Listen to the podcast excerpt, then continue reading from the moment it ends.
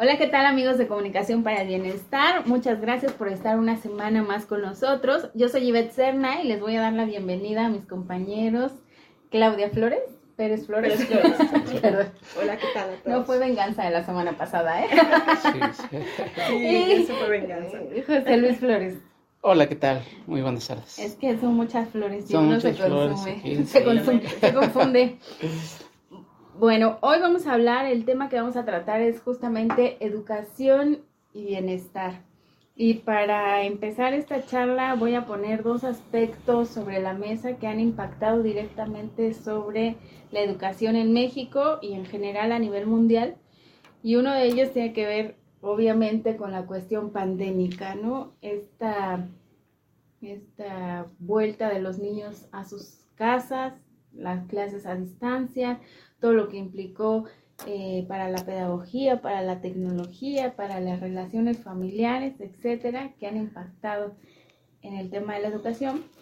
Y el otro, bueno, ya son como las tendencias históricas que nuestro país ha tenido en cuanto a los desempeños educativos. Antes de la pandemia, en 2018, se arrojaron los resultados, los últimos resultados PISA, y bueno, a nuestro país no le fue muy bien. La PISA es un examen que se le aplica a los chicos del último año de secundaria para evaluar eh, cuál es su desempeño en lectura, matemáticas y ciencias. Y lamentablemente solo el 1% de los evaluados obtuvo un nivel eh, satisfactorio, ¿no? Elevado. Entonces, en este contexto, eh, ¿dónde estamos en educación? ¿Quién llegó? José Luis. José Luis. Pues bueno, eh, empezando con la primera, con el primer plan- planteamiento que haces en lo referente a, a COVID. Eh, sí hay una crisis, desde luego, sanitaria que impacta en eh, la cuestión laboral y en la cuestión educativa, desde luego, porque creo que devela problemas que ya estaban muy presentes en la, este, en la educación. Y aquí creo que hay- aquí hay un tema central en el, tema de la, educación. La cuestión de las oportunidades. Me parece que ahí hay, ahí hay un tema que lo vincula desde luego con el, con el bienestar, es decir, con lo que necesitas. Tú como estudiante, este, tú como estudiante de primaria, de secundaria, de prepa, de universidad, de doctorado, de maestría para tomar una, para tomar una materia en el, digamos, en el mundo offline de por sí. Es, este, es complejo en el mundo no virtual, por así decirlo.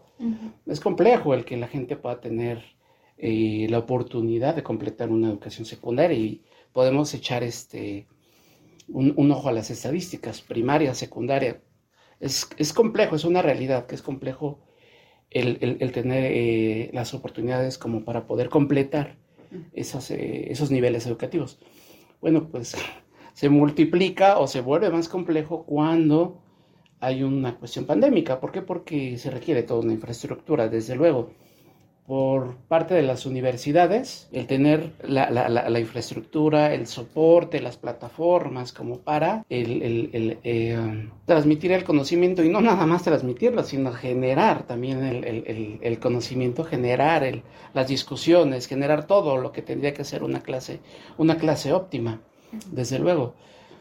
Y si, si es que los profesores es- estaban o estuvieron lo suficientemente capacitados como para poder enfrentar este, este reto. Y desde luego los alumnos, si es que tuvieron las eh, herramientas tecnológicas como para poderse conectar, como para poder entrar a una clase en línea. Se escucha muy fácil, ¿no? Bueno, pues nos encerramos y ahí estamos seguros y desde la televisión, ¿no? Se abrieron este, clases por televisión. Bueno, ok, ¿qué estamos haciendo? Estamos cumpliendo con un requisito, con un programa, con una, con una asignatura, o en verdad estamos generando pues el, el- este, los elementos suficientes como para generar una educación, una educación efectiva, di- diría Mario, Mario Kaplum, ¿no? Con respecto a la educación. La educación tiene que y donde hay gente acrítica, volverla crítica, crítica de su realidad, ¿no? Me, me gusta mucho esa perspectiva de Mario Kaplum y me parece totalmente válida y lo podríamos poner en la mesa. Si es que durante la pandemia se generaron las suficientes discusiones, se generaron los suficientes debates en Zoom, con cámara abierta o, sin cámara abierta, como para este, generar, como para generar el conocimiento, ¿no? Tenemos a nuestras, a nuestras amigas de, de, este, de, de Chihuahua, de Felipa, en donde ponían sobre la mesa la necesidad de bajar la filosofía, la construcción del conocimiento hacia los niños. Y yo diría que no nada más hacia los niños, sino a los preadolescentes, adolescentes y desde luego a los jóvenes, ¿no? ¿Sí? Entonces, ¿qué, ¿qué pasó en este año y medio? ¿Qué ha pasado en este año y medio, no? O sea, se ha, se ha cumplido con una cuota, se ha cumplido con, digamos, con el requisito de que los niños tengan clase, o en verdad estamos generando una, una educación y sobre todo, lo más importante, se estará este, construyendo el conocimiento. ¿Qué pasó en este año y medio, Clau?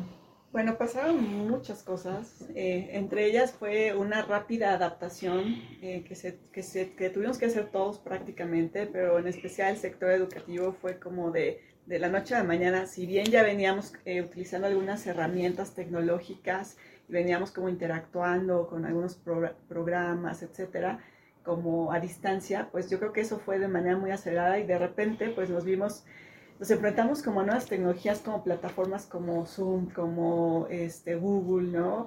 Que, que las adaptamos y, y, muchas de estas plataformas ni siquiera sabíamos cómo, cómo, cómo utilizarlas, ¿no? Fue como aprender, pero aprender como en el momento y de repente pues era una, un, fue un ambiente como nuevo, un ambiente más virtual, en donde creo que todos aprendemos de manera muy intuitiva a apagar el micrófono, a encender la cámara, a poner fondos de, de atrás, ¿no? Este, en, del, del, Zoom, por ejemplo, y que nos, nos llevó a una nueva interacción que sin duda fue nueva para todos, tanto para los profesores como para los alumnos, como para los padres de familia, y, que justamente seguimos transitando un poco en esa misma dirección, pero justamente fue, yo lo defino como un proceso de rápida adaptación, porque no teníamos como mucho remedio, y estoy hablando incluso de los casos en los que afortunadamente se tenía una conexión a internet o una computadora, porque bueno, también hay que señalar que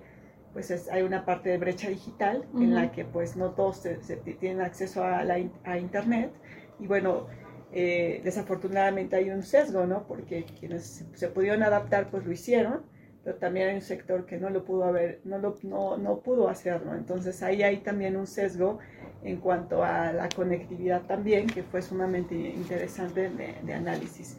Poco a poco creo que las personas se fueron como involucrando un poco más, incluso eh, adaptando también desde en sus casas, ¿no? Adaptando lugares, porque pues tampoco, o sea, no había también ese espacio dedicado al estudio en muchas ocasiones, tanto adaptación tecnológica, pero también a una nueva realidad que nos obligó a justamente, eh, pues, saber que el rol del profesor también cambió y el rol también del estudiante, ¿no? Entonces, eh, creo que sí fue eso, ¿no? Un, cambio muy, muy rápido. Entonces creo que, eh, pues en, la pandemia, lo que llevamos de la pandemia, pues sí sería un buen cuestionamiento el saber si realmente estamos aprendiendo a través de estos métodos virtuales, ¿no? ¿Por qué? Porque ¿cómo evaluamos justamente si estamos aprendiendo bien o si nada más eh, eh, tenemos el cúmulo de información, ¿no? En esta sociedad del conocimiento en el que estamos inmersos, pues tenemos toda la información que podemos incluso localizar a través de Internet, a través de las redes, etcétera.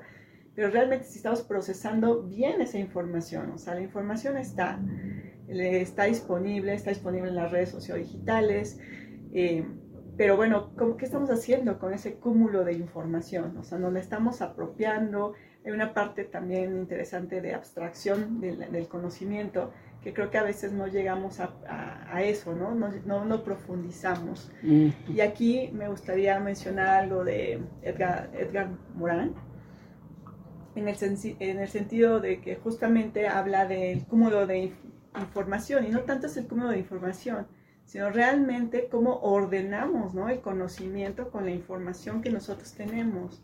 Se vuelve ahí un aspecto muy interesante también por analizar.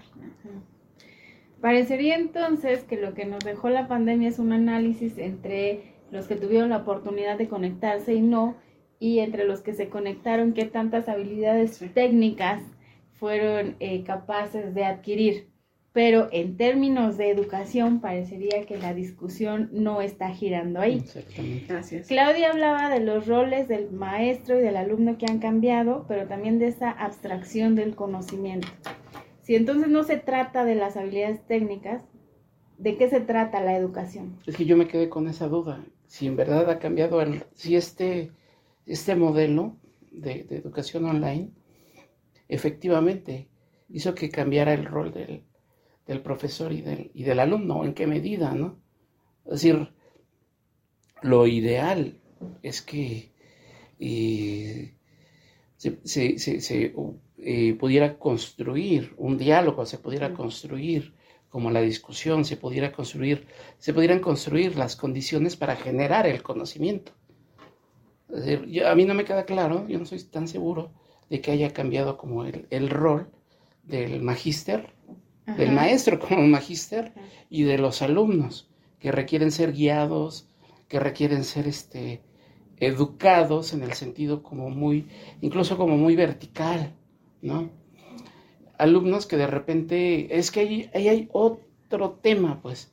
Estamos asumiendo que una cantidad importante de gente tuvo acceso y, y, nos adaptamos muy rápido. Yo diría que hubo un montón de gente que no tuvo acceso, hubo gente que tuvo acceso pero que no se quiso o no se ha querido adaptar, ¿sí? Y hay gente, me parece que este, se ha adaptado y que de alguna manera hace el esfuerzo como para, para poder este, involucrarse en las clases. Pero eso tampoco te asegura el que te involucres en las clases y tengas tu Zoom. Estoy hablando de la educación, como, como una educación que, en donde se pueda generar el conocimiento. Pero, ah, exactamente, perdón que te interrumpa, pero en este sentido, este, ¿qué, ¿qué sería la educación? O sea, me gustaría pues que dejáramos claro qué es la educación, no en tanto a los roles o al modelo, sino qué es para ponerlo en perspectiva sobre lo que ocurrió en la pandemia y saber si realmente hubo una diferenciación.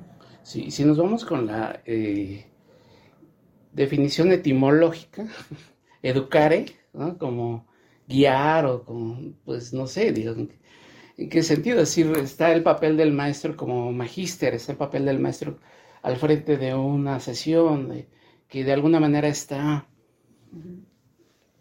¿no? Este, generando, es decir, no generando el conocimiento, sino está, generando una acción de comunicación bancaria, de, educación bancaria.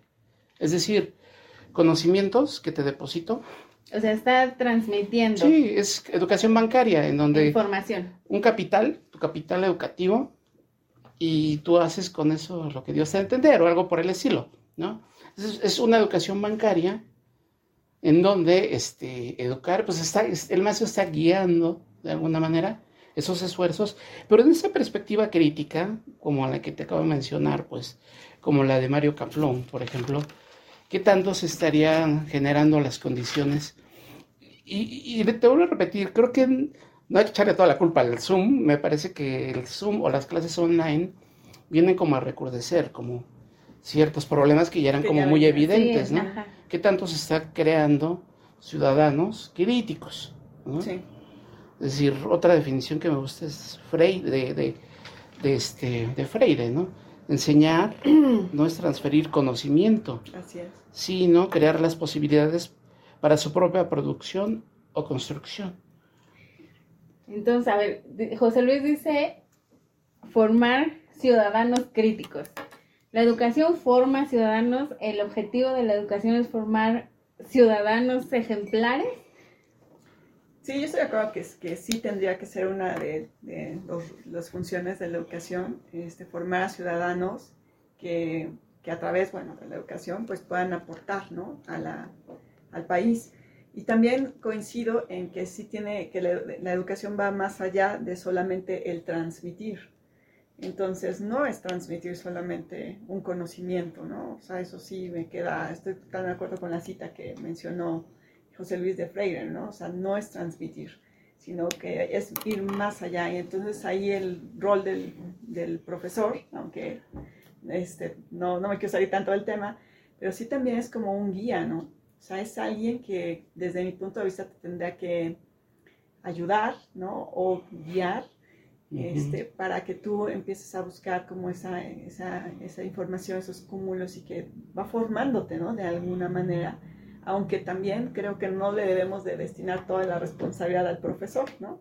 Hay todo un entramado, ¿no? Que va desde cultural también, que se inserta también en la construcción de la educación de un individuo.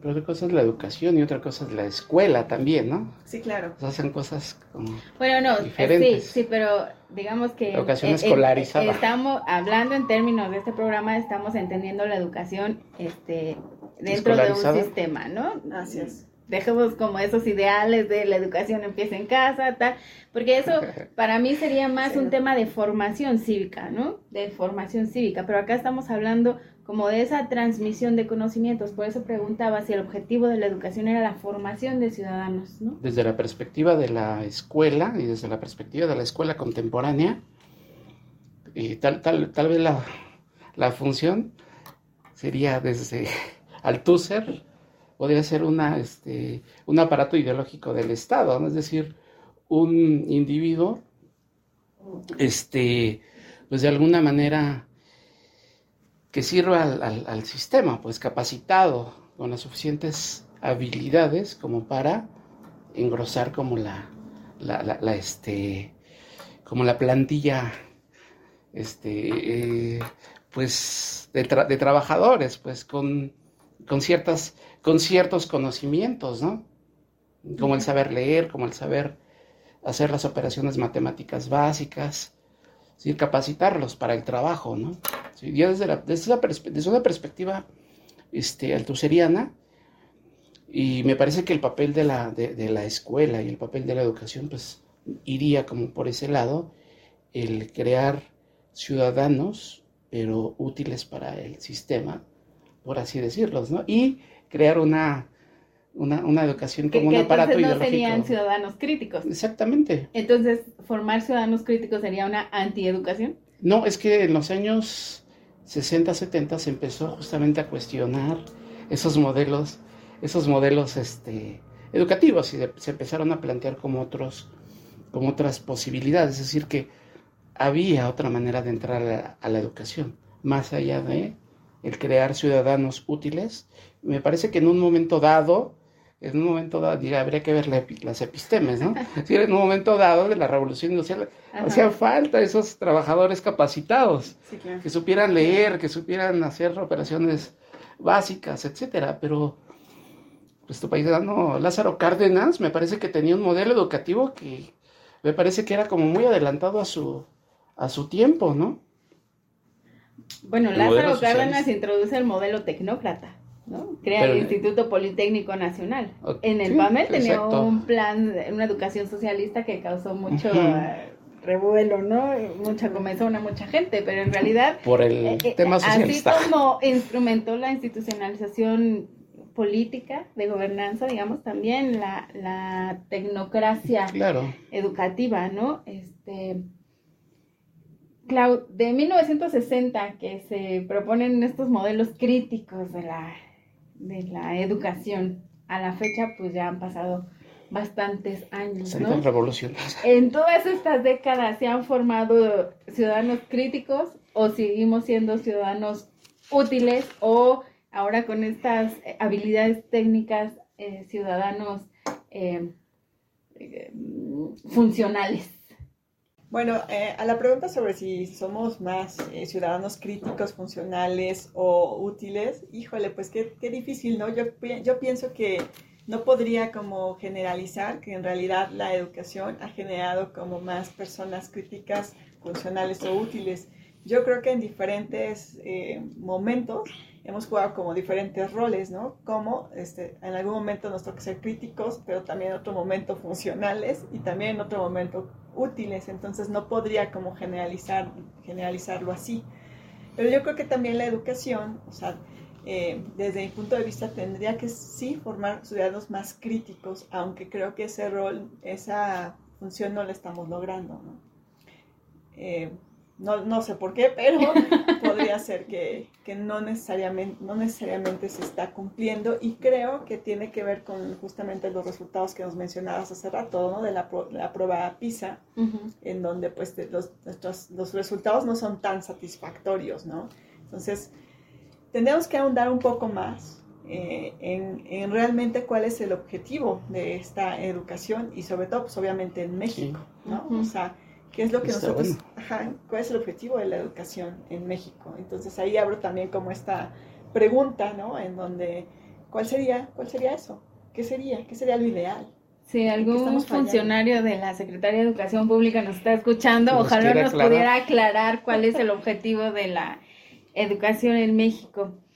Y eh, déjenme darles otro dato la siguiente prueba PISA se tendría que haber aplicado en, el en este año 2021, pero por cuestiones de la pandemia, pues no se aplicará hasta el siguiente año. Sin embargo, el INEGI arrojó el año pasado, hace un año, exactamente más o menos, los resultados que indican que el nivel de escolaridad es de aproximadamente nueve años de educación. Esto nos colocaría en un final de secundaria, si no es porque hay tres o por lo menos dos años eh, de educación preescolar básico, que eso en términos reales nos estaría bajando secundaria hasta sexto grado, primero de secundaria. Con estos niveles, digamos, eh, eh, promedio de escolaridad en México, se puede tener ciudadanos críticos, calificados. ¿qué, ¿qué, tipo de ¿Por, qué de alumnos. ¿Por qué no? Es decir, ¿por qué no es viable el poder tener ciudadanos críticos este, al margen como de esta, de, esta gente que tiene posibilidad de acabar una, una secundaria? Hay otro dato, ¿no? El 21% de las personas en México de 25 a 34 años son los que tienen su, su título de licenciatura, 21%. Y de 55 a 64 años, el 12% son los que tienen una, una, este, una licenciatura. Por eso, el, hecho de que pues, estés en, no hayas podido este, ir a una universidad o completar tu preparatoria, o, tampoco este, significa que el trabajo que tú hagas o que aquello a lo que tú te dediques, o, aquel tercero de primaria, a lo mejor en donde te quedaste, no te haga ser como un ciudadano valioso en lo que tú estás haciendo. Hablábamos la semana pasada justamente de darle dignidad al, trabajo y me parece que eso es, eso es este, justo, ¿no? Es decir, cualquier trabajo tiene su, su dignidad, desde luego, y eso, desde luego, los pondría en consideración para ser ciudadanos críticos. Es decir, creo que el ser un ciudadano valioso para el partido, es decir, creo que uno de los indicadores, una de las características podría llegar a ser el, tener un, podría o no ser el, tener una educación o haber pasado por una, por una escuela, ¿no? Pero no, no, no, es, no es, requisito, regla, no es pues. requisito, exacto. Sí, coincido con José Luis, ¿no? O sea, cuántas personas también hay que que posiblemente no tuvieron la oportunidad de usar una licenciatura, sin embargo, en su cotidianidad leen, este, se preparan, etcétera, y tienen una, tienen muy buena educación, ¿no? O sea, entonces también hay que como distinguir, y en ese sentido también no, me podría atrever a decir que solamente las personas críticas son las que han ido a una, a una escuela, ¿no? O han tenido el acceso a una, a una educación, ¿no? A nivel superior. Entonces ahí sí creo que tendríamos que distinguir también un poco a qué nos estamos refiriendo con una persona, al ser una persona crítica o un ciudadano crítico, ¿no? Entonces yo aquí estoy en un problema, porque decíamos eh, el, el, programa pasado que en cuestiones económicas, netamente monetarias, no necesariamente quien termina una carrera universitaria le está garantizado un mayor ingreso estamos diciendo acá que no necesariamente se necesita ir a una educación institucionalizada para ser un ciudadano crítico o informado o con eh, un cúmulo de conocimientos que le hagan ver la realidad de otra forma, ¿no? Entonces, eh, ¿para qué vamos a la escuela? Buena, buena pregunta, ¿eh? Y ahorita, este, justamente cuando dijiste, bueno, pues cuál es el objetivo de ahí, ¿no? El tema fue cuando la, ya la, la educación y las universidades y las prepas, como que se metieron a la, al, al rol del mercado, ¿no? Y la educación, desde luego, ¿no? Es decir, ahí, ahí el tema me parece que tiene que ver, como le decíamos la, un poquito la semana, la semana pasada, ¿no? Es decir, podemos hacer la misma pregunta, es decir, ¿para qué trabajas? ¿no? Es decir, para, hay, hay una intención de dinero, hay una intención de consumo, hay una intención de... Entonces, también, es decir, ¿para qué quieres este, estudiar? ¿Para qué quieres tu título ahí colgado en tu pared? ¿O para qué quieres ahí tu... Es, es, esa cuestión, ¿no? Es decir, hay, aquí hay como un... Lo malo es que puede haber como un tema aquí, ¿no? Es decir, que pienses que él, este, más allá de la meritocracia y todo eso que has abordado este, en, en, algunos artículos, este, el, el, hecho de que el, entres a la escuela o entres a la universidad, etcétera, pensando que eso te va a generar mejores oportunidades de, de, este, de, de trabajo y que eso se va a ver remunerado con mejores sueldos y que esos sueldos se va a ver remunerado con un mayor consumo y que eso se va a ver remunerado con un sentido de éxito. Sí. Es decir, que el éxito se logre a partir como de, este, de esta hilerita, ¿no? Es decir, estudiar una carrera, estudiar una, este, una licenciatura, una maestría, un posgrado o una primaria, etcétera, uh -huh. como pensando en, este, en, en, en ese nivel que en algún momento se puso de moda, nos lo enseñaron o algo por el estilo, es lo que decía hace ratito, en algún momento la educación entró a esta lógica de mercado, ¿no? Así es. En donde... Porque además es obligatorio ir a la escuela, sí, ¿no? Exacto. O sea, ¿Qué dice el PNUD? ¿Por ¿no? qué nos obligan a ir a la escuela? ¿Por qué tendría que ser obligatorio asistir a, a clases?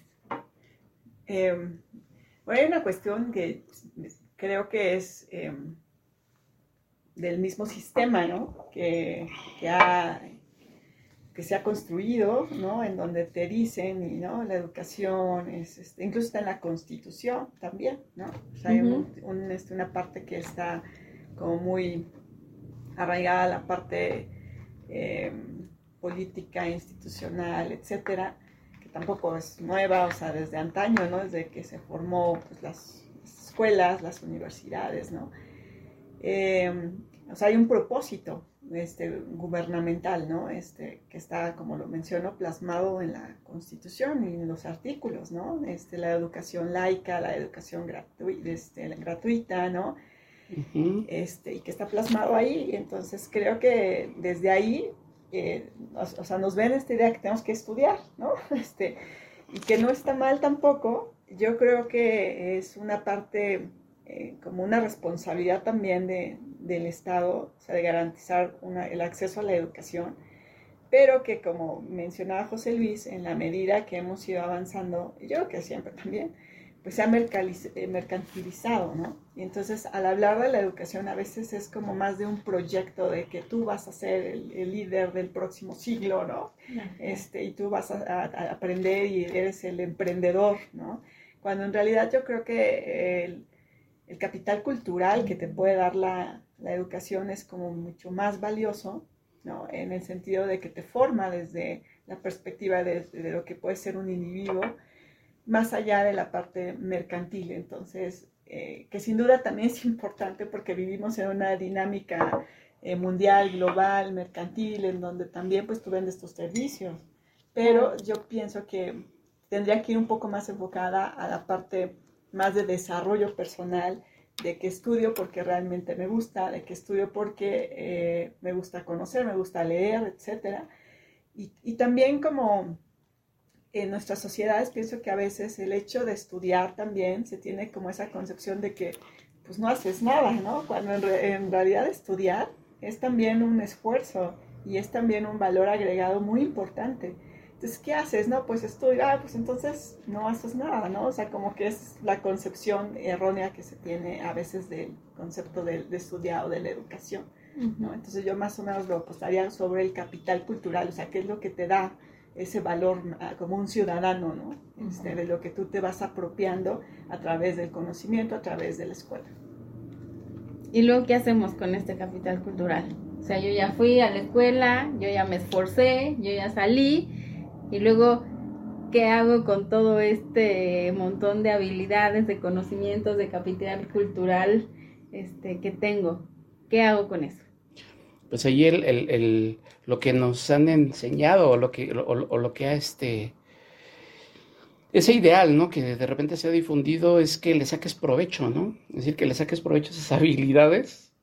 Es lo que nos han vendido, ¿no? Y que, y que con eso puedas, este, convertirte en profesionista, en gente de bien. Digo, nos, han vendido una serie. Sí, sí, sí. Ser alguien en la vida, nos han vendido una serie de frases bien, bien raras, ¿no? Este, ser alguien en la vida, pero aquí en medio pues hay un, una temática cívica, ¿no? Me parece. es. decir, hay, hay, hay, una temática en la que me parece que el, y por ahí el gobierno tiene una, una, este, por lo menos intención, o de hecho no es ni el gobierno, sino son las agendas mundiales, ¿no? De que, pues la, la, la, la gente que estudia un doctorado, una maestría, un posgrado, pues ponga esos conocimientos, por así decirlo, al servicio de la patria, ¿no? Es decir, te hacen alinear tu tesis al, al este, ¿cómo se llama? Al programa de gobierno, ¿no? Al, programa sexenal, ¿no? Entonces, te, haces, te hacen, este, de alguna manera, alinearlo. Es decir, que, que ese problema que tú como, como eh, posgraduante, de alguna manera, quieres quieres abordar en tu tesis le sirva algo al, a la patria y que sirva en algo para resolver los diferentes problemas este, que existen. En, me parece que es una intención interesante, ¿no? Lo malo es que nada más se queda ahí en la, en la mera intención. Con esto que nos dice José Luis Claven, este, ¿no será entonces que el objetivo de la educación está ahí, implícito, pero que no lo estamos entendiendo bien o que no lo queremos entender o que no lo queremos aplicar. Es decir, entonces sería que el objetivo de la educación o de este cúmulo de cosas que ya mencionamos sería ponerlo al servicio de mis semejantes, generar un bien para mi común, para mi comunidad, no solamente para mí mismo, pero pareciera que lo entendemos al revés, pareciera que lo debo de poner al servicio de mi propio eh, beneficio, ya sea en económico, que lo ponemos eh, entre comillas por todo lo que hemos platicado aquí, pero quizá de prestigio, quizá de una escala social simbólica, no, no, monetaria, sino simbólica, e, en un sentido más individual que colectivo.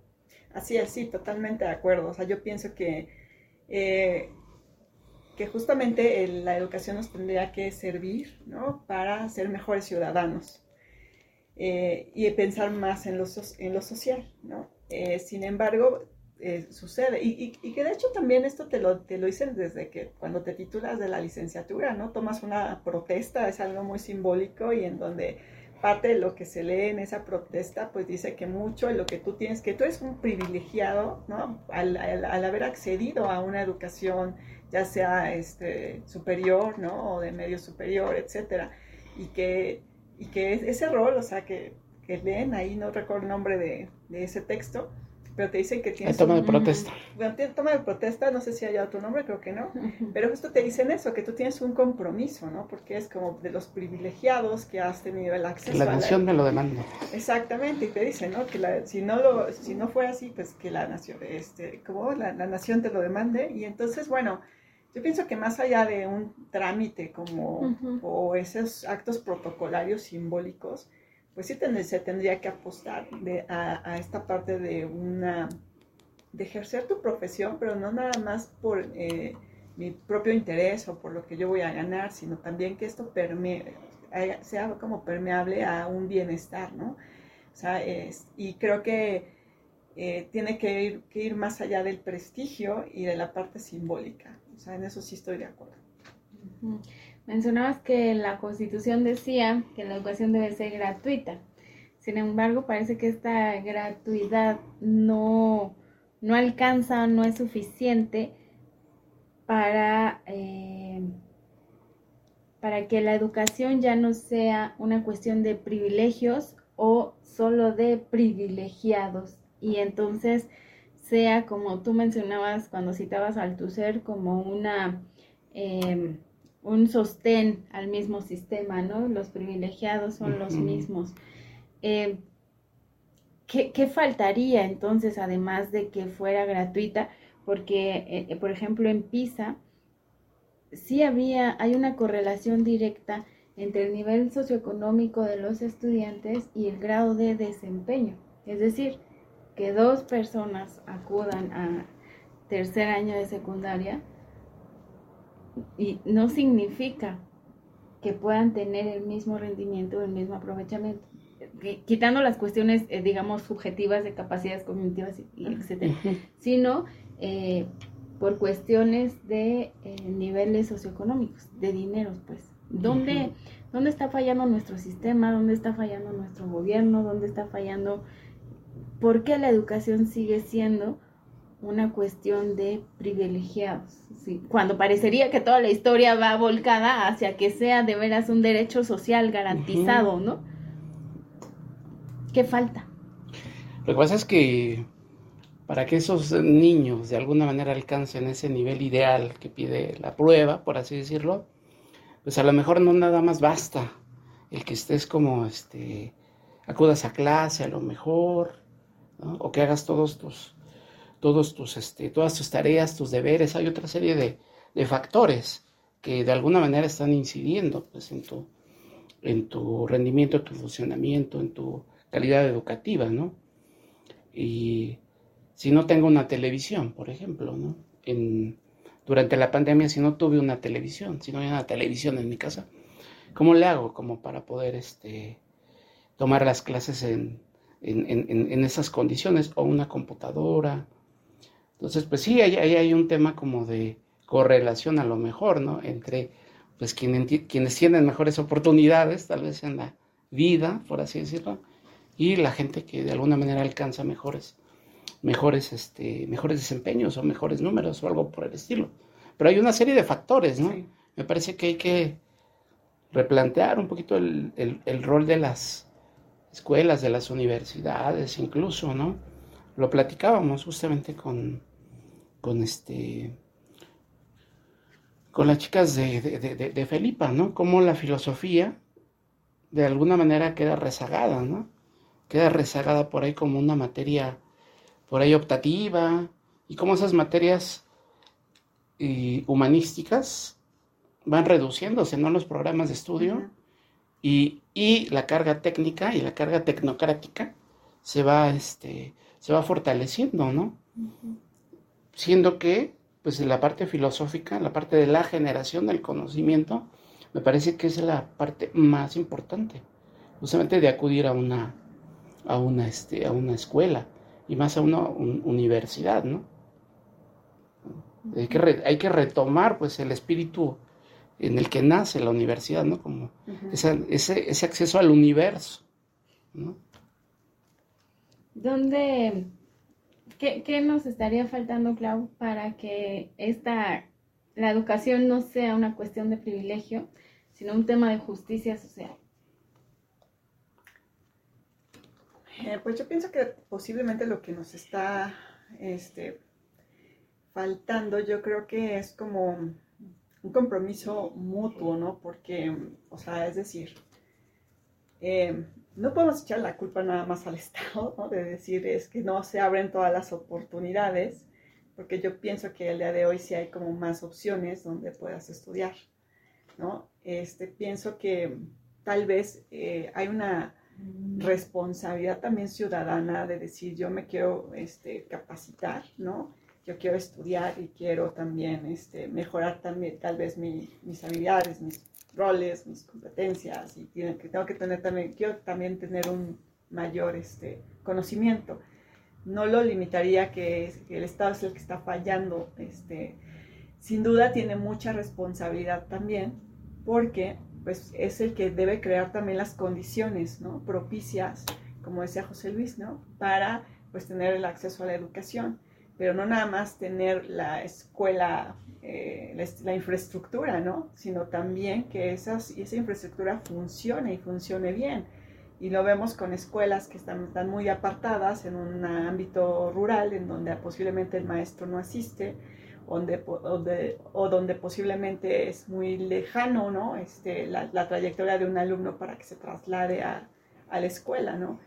Este, sí creo que tiene, tiene que ser, eh, que el gobierno tendría que poner como las condiciones y que unas condiciones em, eh, idóneas, y no nada más en el aspecto rural, también aquí en la Ciudad de México hemos visto escuelas que pues no están equipadas. Ahora con la pandemia vemos escuelas que no tienen acceso a internet o no tienen todos los protocolos. Las telesecundarias. Ajá, los, ajá, los protocolos, incluso los protocolos sanitarios. Entonces creo que desde el rol del Estado sí tendría que tener una responsabilidad ahí fuerte de crear las condiciones adecuadas, funcionales, para garantizar como una, una educación.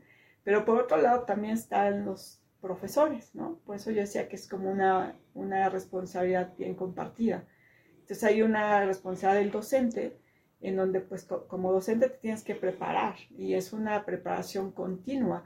No nada más es los cursos de capacitación que me da este, en la universidad donde trabajo, sino también es una, es una responsabilidad individual en donde yo me estoy preparando ¿no? de manera constante.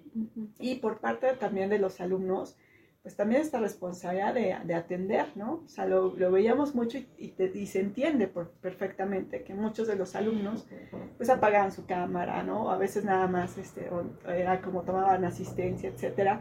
Digo, se entiende perfectamente porque son muchos factores y muchas situaciones. Pero yo creo que si queremos seguir avanzando y si queremos seguirnos comprometiendo, pues es un compromiso de todos los actores, ¿no? Este Estado, eh, los profesores, los alumnos, o sea, es algo sistémico. Entonces, es muy buena tu pregunta porque es en dónde, quién está fallando, en dónde estamos fallando o qué está pasando. Entonces, yo me quedaría con donde creo que es un compromiso mutuo, ¿no? Sobre todo cuando a veces, como decía José Luis, pues no se cumplen las condiciones necesarias para poder que te motiven o que te inspiren también a, a seguir estudiando. Hemos tenido muchos años, por lo menos dos sexenios y medio, donde la educación o la política pública en materia de educación ha estado como en, el tema de agenda, no ha estado en el, en el caldero. Cada, cada gobierno mete mano en las cuestiones de la política pública, que si hay que evaluar al docente, que no hay que evaluarlo. Eh, se han cuestionado desde los exámenes de ingreso a nivel medio superior y superior hasta... Eh, los contratos laborales docentes, ¿no? Pero parecería que toda esta política pública gira en torno a las formas, ¿no? Pero eh, Aristóteles, por ejemplo, decía que el hombre anhelaba ser eh, bien gobernado. Y para ser bien gobernado tenía que tener un solo Dios, un solo gobernante y un solo logos. Logos en el sentido más estricto de este conocimiento racional, analítico, científico, si lo quisiéramos plasmar en, aquellos tiempos, ¿no? Entonces, toda esta discusión sobre la educación en realidad parecería que va sobre las formas, pero no sobre los logos, ¿no? Sobre qué es lo que estamos enseñando. Eh, ¿Qué pasa en este campo? ¿por, qué no decirlo? ¿no? Decir que hay, ha sido fallida, decir, en este equilibrio entre responsabilidades y privilegios, me parece que este, hay, algunos sectores a los que se le cargan las responsabilidades y hay un pequeño núcleo al que se le cargan los privilegios, me parece, ¿no? Entonces me parece que es este, es, es justo decir, que esta, esta política educativa pues ha fracasado, ¿no? Es decir, no ha, este, se ha ido como por, por, el tema justamente como, como, este, por encimita, pero, pero si tú ya, ya, ya, ya analizas la parte fuerte, la parte de los programas de estudio, los objetivos, la cuestión este, pedagógica, por ejemplo, no nada más es agarrar el Zoom y vamos a tener, hay una cuestión pedagógica que tendría que estar ahí presente, pues. Entonces me, da la impresión de que en esta, en esta historia se le carga mucho la mano al, profesor, al, maestro, de repente se le estigmatiza muchas veces, otras veces al alumno, de repente, pero en, en medio hay algo, que es la generación del conocimiento. Entonces, sí, el, gobierno tendría que generar una política, sí tendría que generar como esas, esa infraestructura, como para que se pueda generar esos, ese, ese, logro, pues ese conocimiento, esa, ese logos, ¿no? Pero digamos que eso todavía gira en, en, torno a las formas, ¿no? La infraestructura, la tecnología, los roles, si tú quieres, los papeles burocráticos dentro de la institución pero ya referido a logos, al discurso, al conocimiento que se está transmitiendo, decía José Luis hace rato, que se estaban eliminando las cargas humanísticas. La preparatoria de la Nicolaita en Michoacán estuvo en huelga o está en un conflicto precisamente porque una universidad caracterizada por la carga humanística se le quiere reducir a la preparatoria y incrementar habilidades técnicas, ¿no? a ese logos es al que yo me refiero, a ese discurso, ¿no? Eh, ¿Por qué no, por qué no la política educativa ha incidido en lo importante que parece que en esta mesa hemos coincidido que es esa generación del conocimiento y la disposición al servicio de mi comunidad y no al servicio de los grandes corporativos que están requiriendo más habilidades técnicas y menos habilidades humanísticas. ¿Por qué no entonces le entramos para quién está jugando las políticas públicas, a quién benefician en ese, en ese sentido, pues. ¿Quieres contestar, Luis? contesto? Yo, yo, creo que sí, o sea, coincido con lo que mencionas, ¿no? Este, de repente, eh, como que el haber quitado materias, ¿no? Este, incluso civismo, ¿no? Creo que ya no, no se imparte, no sabía, o sea, que es sumamente fundamental, ¿no? Para la, manera en que un individuo interactúa en, su entorno, ¿no? Entonces creo que eso nos ha llevado justamente a, que esta tecnocracia, por así decirlo, pues prevalezca, ¿no? Y, donde incluso el valor de lo humanista este, se, se, desdibuje un poco. Y pienso que, que, creo que también coincido totalmente en que cada sexenio como que llega alguien y, cambia, ¿no? Si bien es importante revisar este, toda la, parte de la política pública, o sea, es, es, necesaria, es fundamental que se revise, que se actualice, etcétera, pero a veces llegan y lo cambian en, en, su totalidad y entonces no hay una continuidad tampoco. Entonces viene un sexenio, viene otro sexenio y cada quien aplica lo que en su momento eh, le da a entender. Y lo vimos, ¿no? Con Enciclomedia, ¿no? En su momento también, que fue un proyecto que pues se, estableció, pero bueno, ¿dónde está, o sea, que, cuál es lo, el resultado de esa, de esa iniciativa, por así decirlo, ¿no? Entonces yo pienso que si nos quedamos a veces en esos niveles, ¿no? Este, técnicos, no profundizamos y que al final es como que conviene a ese engranaje del propio sistema. ¿Dónde estaríamos con todo esto que hemos planteado aquí? ¿Dónde estaríamos colocando la educación desde una visión del bienestar? Yo creo que en el, en el mismo, o en un nivel como muy, muy, muy parecido al que, en el que estamos parados ahorita, ¿no? En el, lugar, este, muy similar a lo que analizábamos del trabajo, ¿no? Es decir, en una perspectiva en donde el trabajo, digamos, se tendría que generar un, un sentido así como del, de la, este, de, de, ganar y de gastar y etcétera, ¿no? Entonces me parece que la educación también está un poquito alejado del, del bienestar, es decir, los esfuerzos de educación. Me parece que los esfuerzos de educación tendrían que generar, al igual que el trabajo, al igual que los trabajos, tendrían que coadyuvar, ayudar, colaborar a la generación del bien común. Me, me parece que eso es lo, lo ideal. Me parece que en donde estamos parados, estamos parados en una lógica de mercado, ¿no? En donde mucha gente pues quiere estudiar, quiere meterse esa loca carrera, ¿no? Y que desgraciadamente pues choca a mucha gente con pared, pues, en donde pues estudia una universidad, le invierte, etcétera, y no ve remunerado como esa inversión, por así decirlo. Pero lo volvemos a, insisto, ¿no? O sea, inversión, o sea, lo ponemos en el tema como del, del dinero, el tema, el tema. Entonces, sí, sí, digamos, en el momento en el que estamos, este, 2021, este, con una pandemia y ya como que entre, entre querer salir de la pandemia y no poder, etcétera, entre escuelas que, que, que, que, están ya a punto de abrir, etcétera, me parece que estamos como muy, muy alejados de una educación que pueda coadyuvar justamente a este al logro del bien del bien común, ¿no? Me parece que está como mucho enraizado en esa en esa dinámica, en esa episteme, que ya venimos este que no es actual, pero que sí ya venimos arrastrando. Clau, ¿dónde ubicaremos la educación desde la visión del bienestar? Eh, pues yo la ubicaría, la educación,